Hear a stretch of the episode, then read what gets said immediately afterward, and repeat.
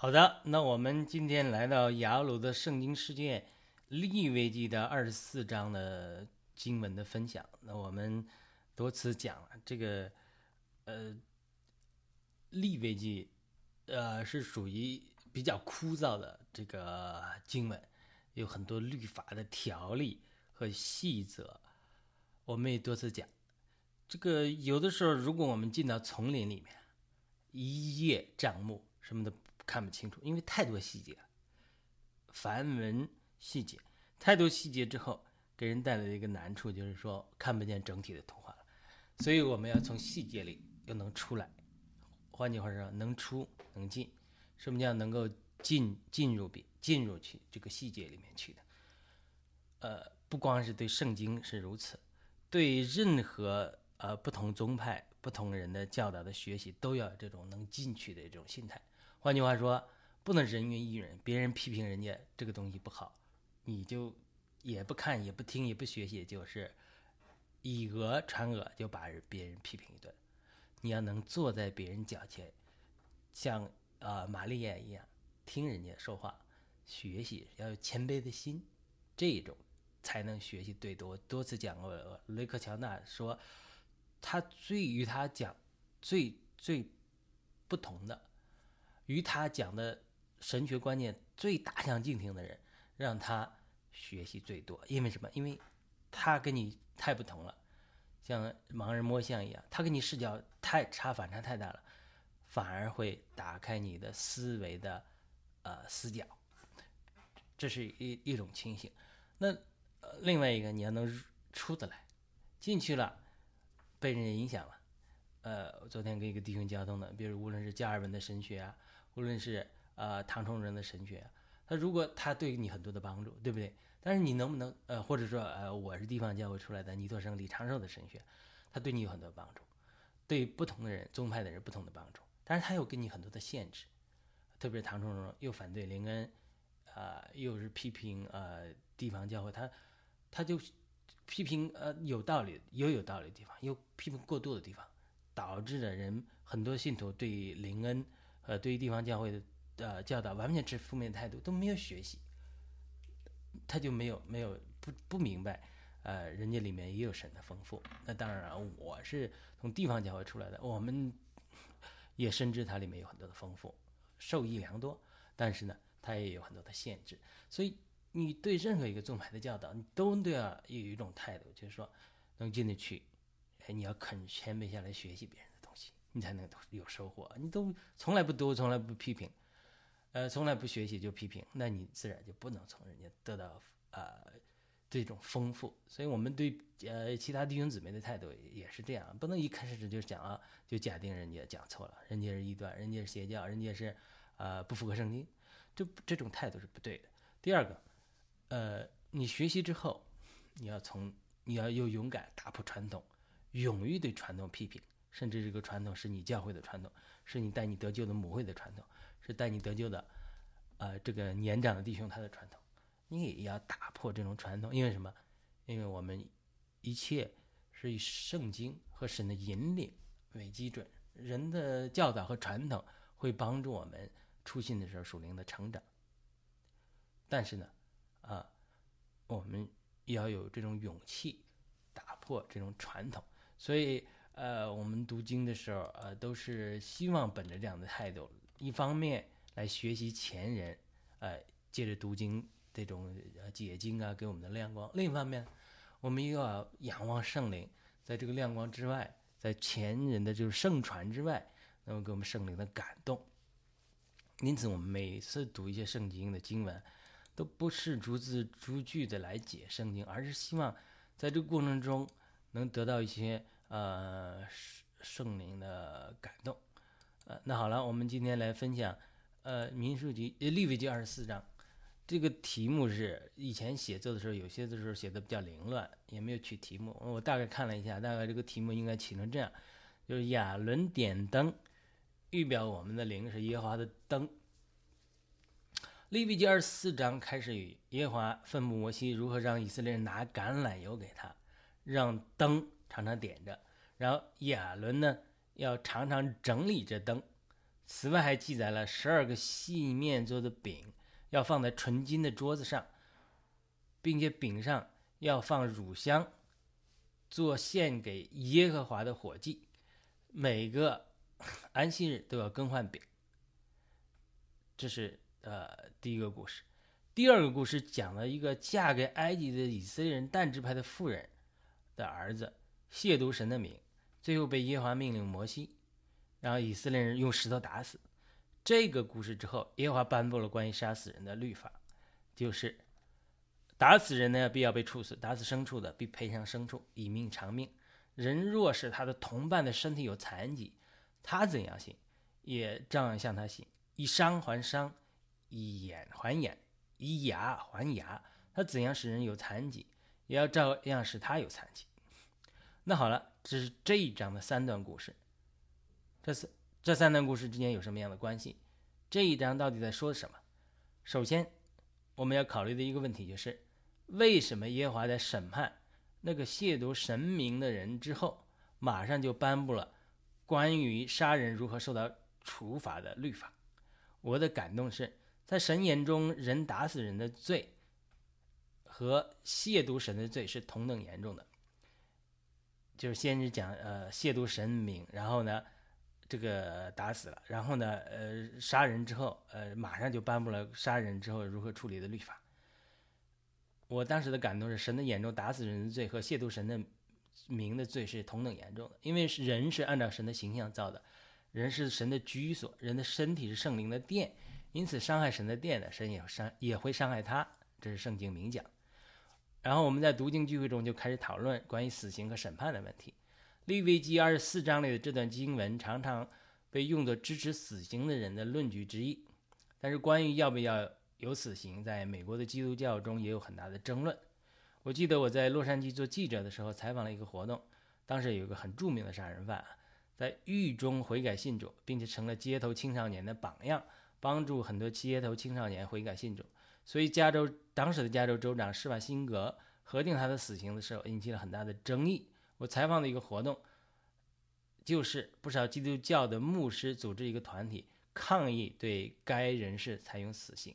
让我印象非常深刻的是，一个牧师在活动中讲话说：“人类第一个杀人犯该隐都没有被神使用死刑，甚至为了防范别人杀他，给他标了记号，杀他的人必遭七倍。”呃，必报呃必遭报七倍。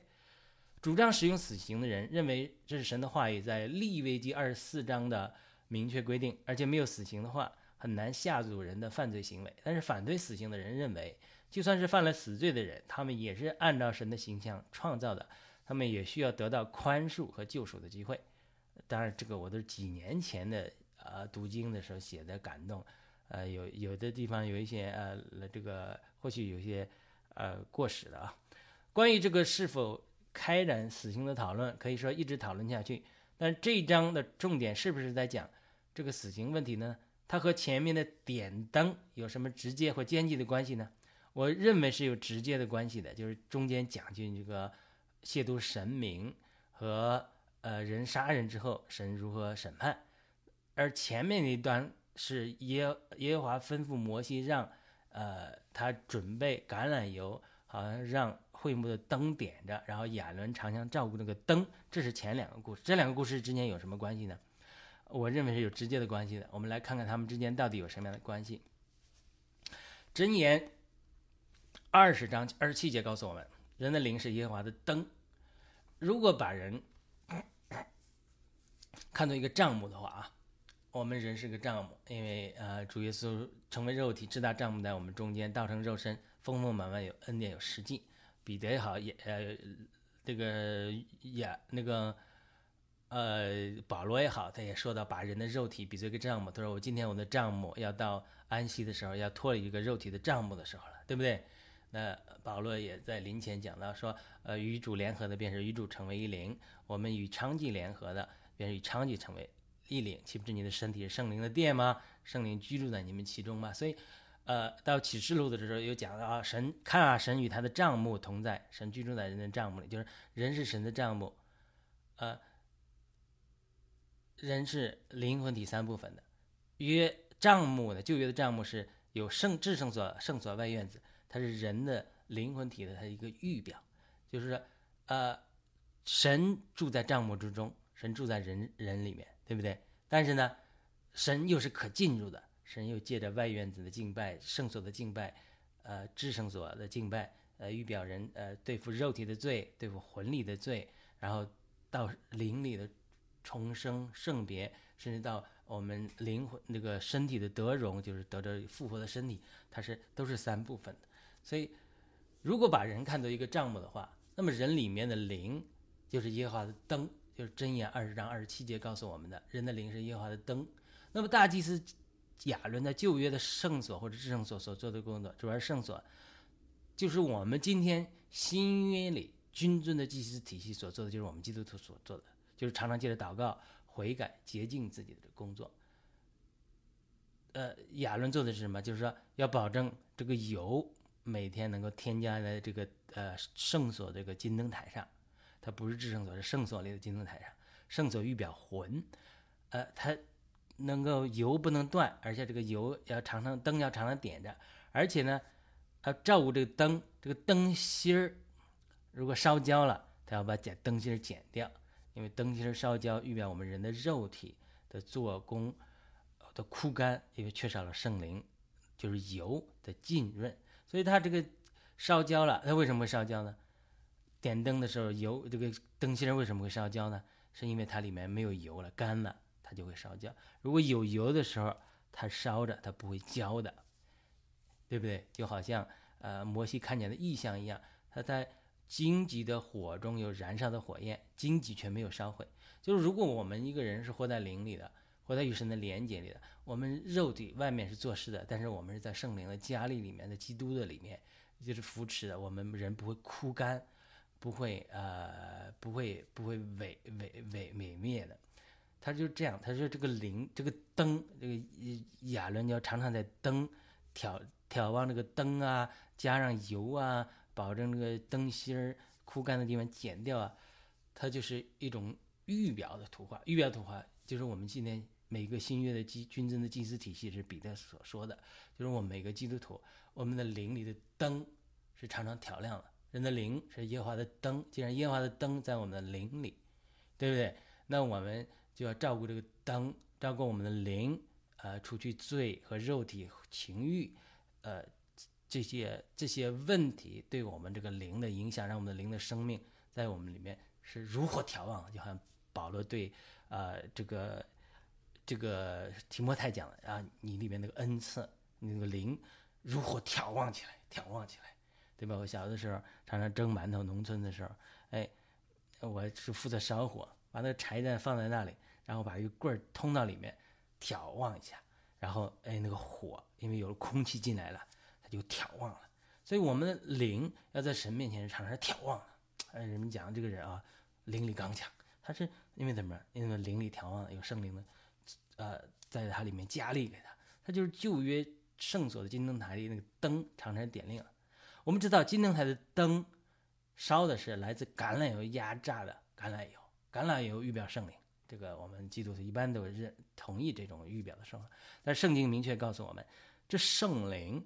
是神借着耶稣基督，我们的救主，丰丰富富的浇灌在我们身上的。提多书三章六节。换句话说，圣灵早就有了，对不对？那只有经过耶稣基督经过十字架的压榨，替我们担当我们的罪，他成就了罪的救赎，我们成了圣别的器皿，圣灵才能丰丰富的浇灌在我们身上。因为因为什么？因为我们成了圣洁的器皿，圣灵才能成为圣灵的殿。而以弗所书二章十八节告诉我们，因为借着他。耶稣基督，我们两下在一位灵里，就是犹太人和外邦人在灵一位灵里，得以进前到父神面前。这里的他是指基督，我们基督基督所成就的救赎。当然，呃，这个救赎包括了外邦人和犹太人合二为一，就可以在一位灵的交通里进前到父神面前。换句话说，基督是入门，然后灵的交通是，呃，这个圣灵的交通临前。呃，格林的后书十三章十四节讲。我们呃，基督主耶稣基督的恩，让我们能够入门。呃，圣灵的交通，神的爱，圣灵的交通，让我们不断的进到神的爱里。它是三一神合作的这个图画。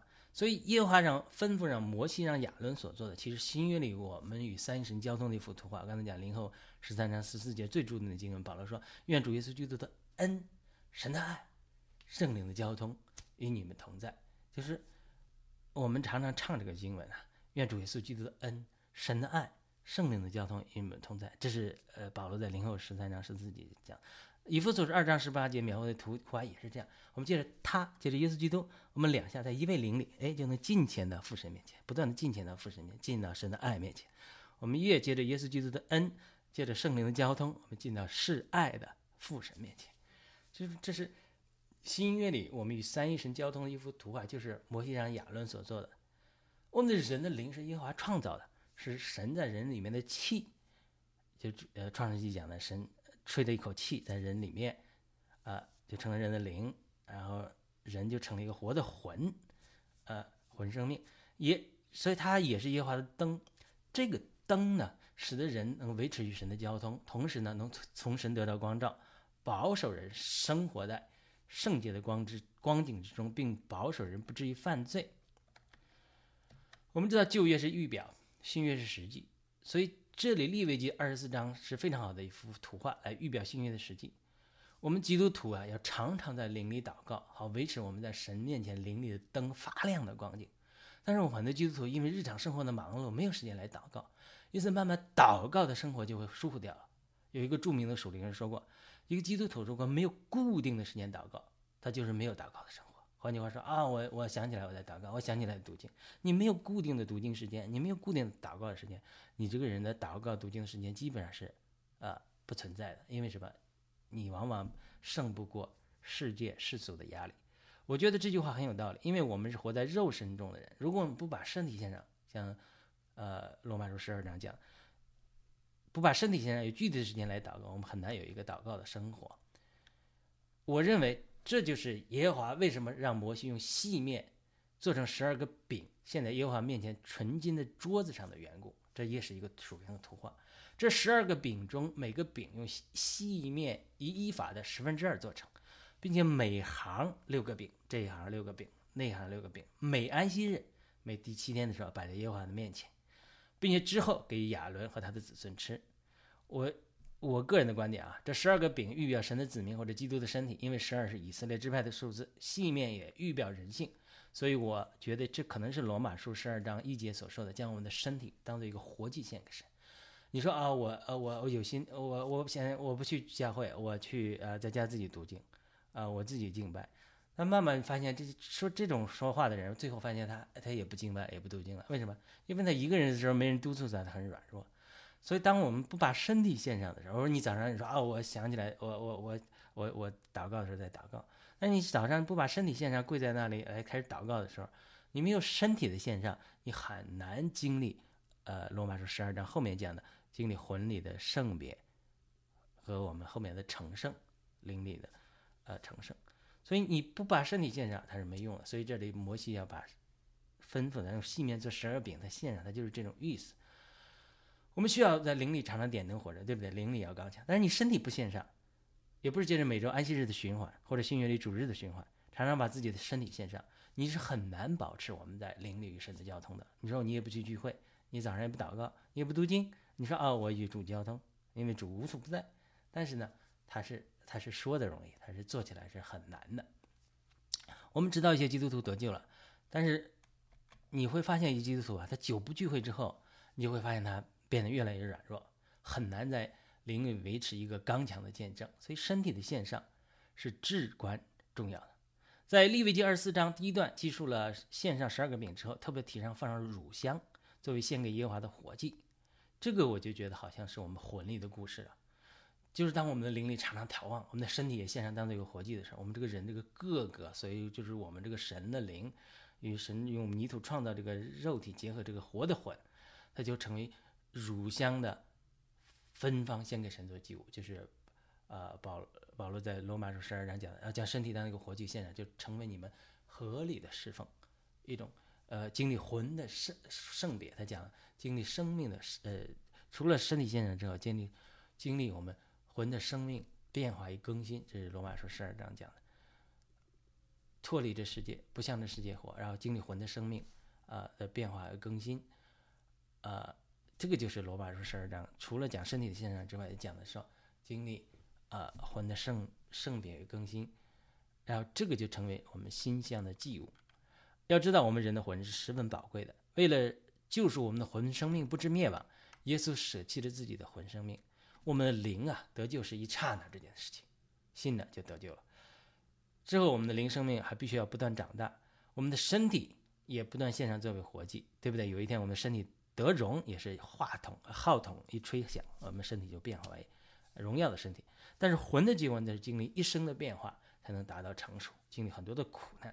这就是利未记二十四章一开始耶和华对摩西的吩咐所表明的新约的一幅属灵的图画。我们讲了，旧约和新约是一致的，旧约是图画，新约是实际。如果我们基督徒不能常常保持在灵里与主的交通，因着罪恶世界的影响，慢慢失去了与神的交通，我们灵里的灯就不亮了，就会出现一系列的问题。因为每周、每天能够在神面前担任基督的工作，让我们的灯常常保持点亮，我们才能不至于离开神太远。而当一个人慢慢远离神，忽视了照顾他里面的灯，就是我们人的灵的时候，我们的就会堕犯罪堕落。这里这个埃及和以色列人妇人所生的孩子亵渎神，就是这样一幅图画。为什么呢？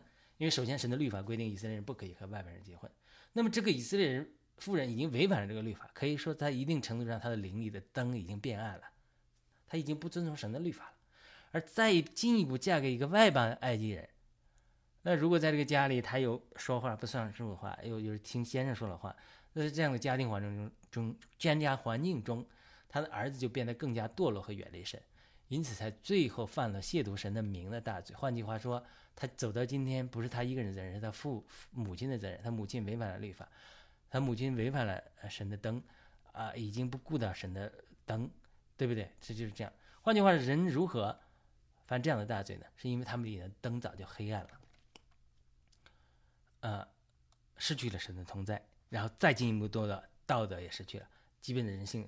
也失去了，这就是现在世人的光景。就是说，当人最初失去神的同在的时候，然后呃是亏缺了神的荣耀，然后人就堕落，堕落到最基本的道德底线，啊，道德底线最后都不要了，最后连人性都没有了，对不对？我们都知道，基督徒很多人都有这样的经历，就是信信主之前做的一些事啊，或说的一些话，甚至撒谎啊、偷窃啊、贪婪，都觉得不受搅扰，甚至觉得占了别人便宜还开心的。但是信主之后，以前信主能做的事情，发现就不能做了。做了之后心里就觉得难受，一次两次之后就觉得算了，不要这样做也罢了。这是为什么呢？其中一个原因就是神的灵在我们里面重生了我们的灵，哎，就是耶和华的灯再次点亮起来，突点亮了，因此就能光照我们。我们以前在黑暗中做的事情不受到任何的搅扰，但是里面灵力重生了，就灵我们的灵就是耶和华的灯，真言讲的，耶和华灯的光照之下，你就不能做做再做，因为你不在黑暗里。所以人类犯罪和道德。的堕落的主要原因就是人里面的灯暗掉了。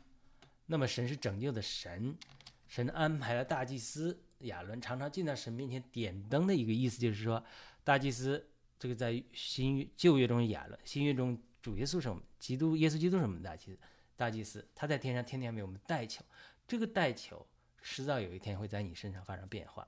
当然你可能身边中还有父母啊或者亲人啊朋友啊替你代求，也与。天上的基督一同配合，这种代求迟早会产生果效，就是让你从死亡转到生命，从黑暗转到光明。有一天你得救了，成为神的儿女了，并且开始学习担任祭司的职任，这是新月中人人做祭司，对不对？常你常常学习在神面前点灯的意思就是什么？哎，不光是顾到里面自己里面的灯，而且啊常常为身边的罪人代求，让圣灵在他们里面工作，点亮他们里面的灯，让他们灵灵重生。当我们这样去。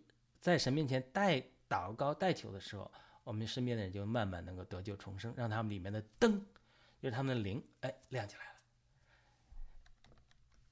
所以呢，这里看似以色列妇人受到妇人的儿子受到严厉的审判，但审判不是目的，拯救才是目的。那么神也借着这个审判来惩戒后人，意让我们意识到，如果我们注意到我们里面这个灯点亮，并且维持在神面前。除去肉体，把这个烧焦的部分要除掉啊。那么我们灯灭了，我们的灵里是我们的灵是耶和华灯，灯灭了，我们就会不断的堕落，不断的远离神，最后的结果是悲惨，就是我们最初是活在神的交通中，与神的同在来管制我们的，呃，但是呢，如果我们再堕落，堕落一个地步，呃，像这个这里的以色列的妇人，她的她所做的情形，她已经不顾神的律法了，已经嫁给一个埃及人，嫁给埃及人不算，还生了一个啊埃及人的儿子了。那在这种不敬虔的环境中长大，那么他就是亵渎了圣名，然后受到死的审判。这就是说，他是从神的同在中，这个以色列的妇人，他本来是在神的同在中的，堕落到埃及世界里面，失去了神的同在，产生了一个后裔，不敬虔的后裔，才会亵渎圣名，才会受到律法的审判，呃，被定死，对不对？然后这个时候，神立刻颁布，呃，人杀死人会怎么样？那么这就是人进一步堕落，离开神的同在之后。人就互互害了，互害了，嗯，基本的律法的的这个道，就神的同在不能呃管着他了，道德也不能管着他了，就靠律法和法律来管着他。就其实律法就人死亡之后，神管制人设计的外面的一个杠杆，一个一个条件，就是让人不要再去堕落。如果违反律法之后就被处死。那当然很多人外邦人连律法都没有，那他更道德。和底线更是低了，更堕落了，所以这就是这个情形。那那神拯救人怎么拯救呢？就是从开始开始，你从神的同在中失去了。无论是最初亚当离开神的同在，或者以色列人这个妇人离开神的同在，或者我们今天基督徒在生命中缺少了祷告，慢慢慢慢又犯罪软弱，缺少了神的同在。那你恢复与神的交通的情景是从哪里开始呢？就是借着祷告悔改，到神的面前，加强与神的交通。然后呢，呃，呃，与与与神呃呃同在，那么这样的情景就会呃保守我们进入这个神的同在中，然后呢，能够与神呃的继续啊交通和相会。好的，那我们今天生命立位记二十四章的经文，我们就分享到这里。啊，我们下次啊再继续分享，欢迎你点赞、转发、评论，帮助我们这些话语传播给更多的弟兄姊妹。好的，下次再会。